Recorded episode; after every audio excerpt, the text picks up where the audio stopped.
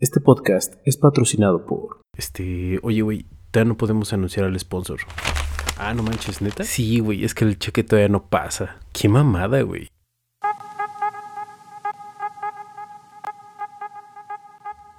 ¿Qué hay, psicodeliciosos? Bienvenidos a este su podcast Vida Psicodélica. El único lugar en todo el universo de los podcasts donde nos ocupamos de todos los viajes que acontecen en nuestra experiencia humana. Y bueno, el día de hoy en el capítulo pues tenemos bastantes cosas que abordar, así es que vamos a darle con todo. Ok, para empezar, eh, una disculpa porque no he subido capítulos como había quedado, que era martes y jueves, pero tuvimos algunas cosillas que hacer. Entre ellas les comento, estuve en clases de locución, lo cual me llevó algunas semanas entre el curso en sí, las prácticas, etc. Y me consumió bastante tiempo. Bueno, eso por un lado. Por el otro, la semana pasada lamentablemente me enfermé. De hecho, mi voz todavía está un poco extraña. Fue una, un resfriado. Yo creí que era COVID, pero no cumplía con la sintomatología y además ya me había vacunado. Entonces, hasta el día de mañana que estoy grabando esto, bueno, pues voy a irme a realizar una prueba y a ver qué sucede. Pero seguimos con vida, seguimos vivos y eso siempre es ganancia, psicodelicioso. Espero que tú ya te hayas vacunado, que sigas con la cuestión de la sana distancia y todo este rollo, porque esto se ve que llegó para quedarse y nos tenemos que adaptar, adaptarnos o morir. Entonces, ojalá, ojalá que te estés cuidando, sigue cuidando a los tuyos y pues eso en parte es lo que ha pasado para que yo no pueda subir tantos episodios como me gustaría. Eh, y bueno, pues aparte como ya pudiste escuchar al inicio, pues tenemos la tentativa de un patrocinio que ya estamos aquí haciendo presión para que suceda.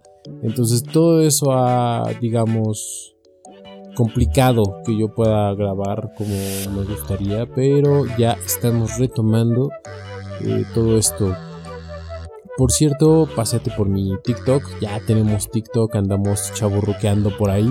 Entonces pásate por ahí y ¿Qué otra noticia? Ah, sí, y bueno, como vas a ver en el TikTok, este, también conseguimos un programita en FM que no tiene nada que ver con esto, pero esa cuestión de la locución nos llevó hasta la radio FM. Voy a tratar de estar subiendo cortos ahí a TikTok para que si te interesa, si quieres escucharme en otra faceta, que es radio comercial, no es... Eh, no es como lo que tenemos aquí, que es como totalmente libre y podemos decir lo que queramos acerca de lo que queramos, pues allá no. Allá sí tenemos pautas eh, más, ¿cómo decirlo? Somos más mesurados en nuestro mensaje, entonces eh, si me quieres escuchar haciendo locución comercial, pues ahí está en TikTok. Voy a estar subiendo cosillas de eso. Más bien TikTok es como mi blog ahora, es como lo que hacer un blog. O sea, bueno, yo lo estoy viendo en esa esa perspectiva, ¿no? O sea, de, tratar como de documentar y todo esto lo, que voy haciendo, entonces ahí va a aparecer como, como todo. Me encuentras igual como vida psicodélica, entonces ahí me puedes estar visitando en TikTok. ¿no? esperes que haga bailecitos ni nada de eso, porque creo que no, no van a salir. Entonces, pero sí puedes ver como más contenido, o sea, lo que, como te decía, lo que hago en locución, lo que se viene en los patrocinios, es como un blog para mí, es como un, un videoblog de 15 o 30 segundos, ¿no? Entonces está, está bien hacer eso de vez en cuando. Y pasando a mm, ya la el podcast como tal, pues bueno, tenemos esta situación de la legalización se acaba de despenalizar el consumo en México y eso pues está bien y no. ¿Por qué sí está bien? Pues porque ya se declaró inconstitucional la cuestión de la prohibición vaya del consumo y eso siempre es bueno.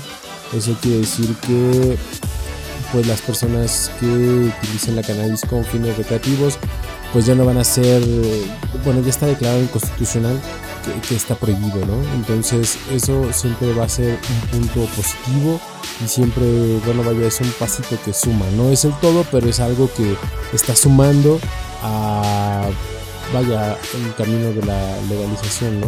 Ahora, ¿cuál es el problema con esto? ¿Cuál es el problema que yo veo con esto? El problema es que la comercialización quedó estancada, quedó en el limbo y bueno, pues aquí mi opinión es como encontrada acerca de esto, ¿no? Porque la comercialización, pues es un paso, vaya, una, es un paso lógico que se tendría que dar, porque pues vaya, o sea, si, si despenalizas el consumo, pero entonces no despenalizas el, la comercialización. Entonces la manera en la que se consigue sigue de alguna manera privilegiando al mercado negro, ¿no? En este caso, pues al narco. Entonces, y, ahí pues hay una fuerte crítica, o bueno, sí, sí creo que haya intereses entre el narco y el gobierno, porque pues desde el principio de este sexenio, nuestro flamante presidente se ha reunido pues con... Eh, el primer encuentro que tuvo con el narco fue vía la mamá del Chapo, que pues vaya, es conocidísimo que a lo que fue, fue a celebrar un cumpleaños y le tomaron por ahí un video. Entonces, el, cumpleaños del Chapo, lo he dicho, ¿no?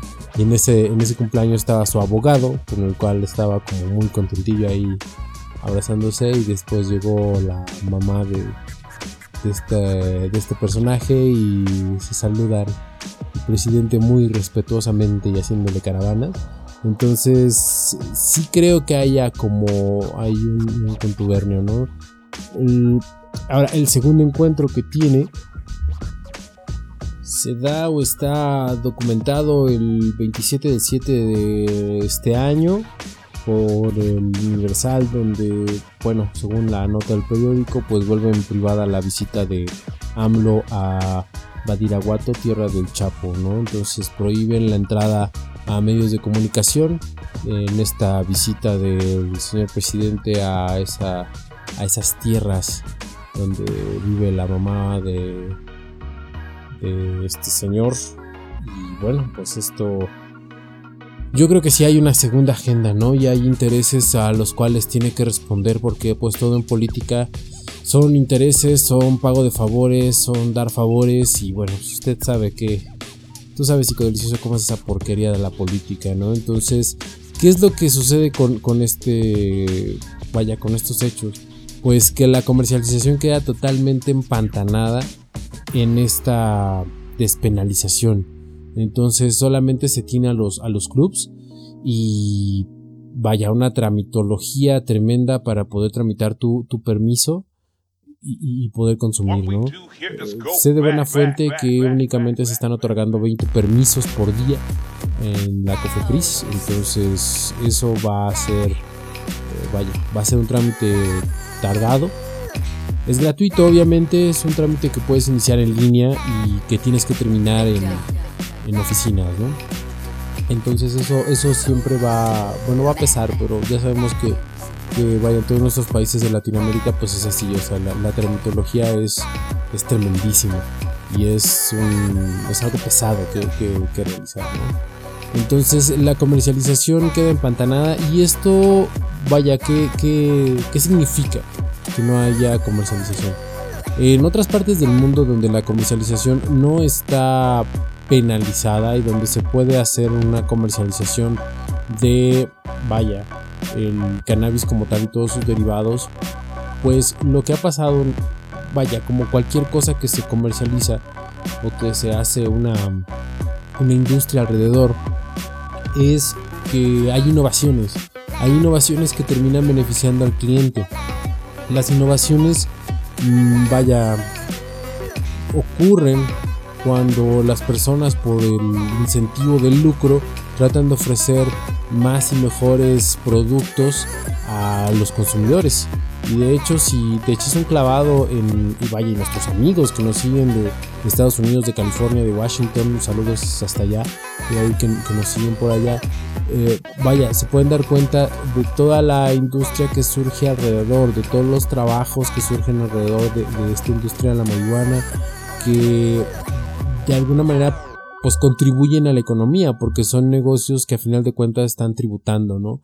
Están tributando y permiten la creación de productos eh, y de servicios relacionados que a final de cuentas pues terminan beneficiando al consumidor final, ¿no? No solamente en los productos derivados como los comestibles y toda esta onda, ni en la parafernalia, sino en la innovación tecnológica. Apenas estaba viendo un, vaya, una especie como de mini documental acerca de, toda esta industria y fíjense, me encontré con un, bueno, estaban, este, vaya, presentando un aparatito eh, chiquito que costaba más o menos unos, no sé, 100 dólares o 150 y descarboxila la hierba. Y la descarboxila, vaya, relativamente rápido y con un olor mínimo según este documental. Entonces ese tipo de innovaciones para el consumo pues no van a llegar a México en un largo, largo, largo rato. Y creo saber por qué, o sea, aparte de que el gobierno tiene que pagar ese favor manteniendo el mercado negro, yo también creo que por parte de las asociaciones que están cabildeando esto, que vaya, se les agradece, si hay un miedo de que el mercado sea acaparado por empresas, ¿no? Por grandes empresas, grandes consorcios, le hace las empresas de tabaco, ¿no? Y, otras que pudieran surgir.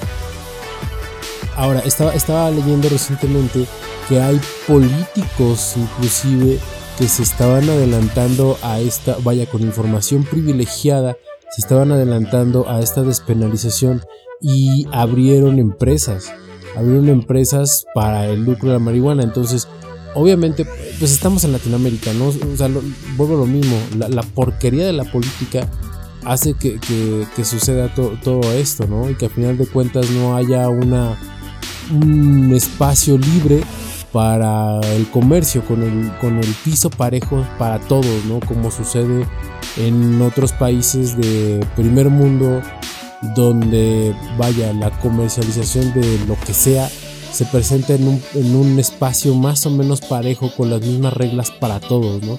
Eso es la, digamos, la verdadera injusticia que yo veo aquí, que el espacio para la comercialización no sea parejo y que haya personas como estos políticos que se adelantaron y que estaban ya creando empresas para, vaya, con información privilegiada. O sea, lo malo no es que creen empresas, yo creo que están en todo su derecho de crear empresas y de querer lucrar con este mercado. O sea, eso es, eso no tiene nada de malo. Lo que está mal es que lo hagan con información privilegiada gracias a su puesto y a su posición. Eso es lo que creo yo que está mal y lo que vaya no sucede en otras partes del mundo. Entonces yo entiendo por ese lado que los grupos que estén cabildeando pues quieran eh, proteger al consumidor de esa vaya de ese tipo de prácticas pero también pues están llevando vaya entre las patas a las personas que que de verdad quieren vaya subirse a este tren y yo creo que es bastante legítimo decir eso, o sea, lucrar con un mercado que se va a abrir no está mal. Yo no lo veo absolutamente, o sea, yo creo que, que, no hay nada de malo, ¿no? Y si una persona quiere abrir un dispensario, si una persona quiere eh, producir, sembrar o hacer productos derivados, está en su total libertad. Entonces yo lo que veo mal es que el gobierno, eh, vaya, no permita ese tipo de acciones comerciales y que trate con información privilegiada de, aventajarse de su posición, ¿no? Entonces, por ese lado, creo entender a las organizaciones que están cabildeando esto, las ONGs, que han hecho un, un buen trabajo, pero tampoco creo que sea una solución buena porque vaya, volvemos a lo mismo, ¿no? Se sigue privilegiando este mercado negro, este mercado de sangre y sea, entre más, o sea, entre más volvamos una cosa ilegal, pues los mercados negros van a emerger para compensar el acceso a ese producto o servicio. Entonces, la creación de mercado negro, pues, pues vaya, tampoco está bien. Eh, yo creo que lo más lógico sería, vaya, tratar de hacer ese mercado negro en, un mercado legítimo y que contribuya. Creo que México puede posicionarse en, una situación privilegiada para poder exportar. Creo que tiene los climas y creo que tiene el suficiente capital humano para poder generar con esta industria de la, de la marihuana, pues poder generar vaya fuentes de empleo y vaya empresas que a final de cuentas son, son las que sostienen a este país. Entonces, hasta aquí mi opinión. No sé qué te parezca a ti, delicioso Estaría bueno que nos mandaras mensajitos para saber tu, tu postura. Eh, nos puedes mandar a la página de Facebook, eh, Vida Psicodélica, donde por fin rebasamos a los, bueno, rebasamos el número de 17 mil seguidores, lo cual me pone muy, muy, muy contento. Y también, pues, nos puedes mandar un mensaje en Anchor. Si nos estás escuchando en Anchor, nos puedes mandar una nota de voz. También el número de Facebook, eh, perdón, el número de WhatsApp está disponible en Facebook. También nos puedes mandar por ahí un mensaje dejándonos saber tu opinión sobre este tema tan controversial, ¿no? Y bueno, pues hasta aquí el podcast del día de hoy. Y pues nos estamos escuchando en otro capítulo que vendrá después. Muchos saludos a todas las personas que nos escuchan en Estados Unidos, las personas que nos escuchan en Europa, también un saludote. Y a todos los hermanos latinoamericanos, también un saludote. Gracias por prestarme sus oídos, sus corazones. Esto fue Vida Psicodélica y estamos en touch. Oye, güey, ¿y ya habrá caído el cheque? Ah, no sé, cabrón. A ver, voy a ver.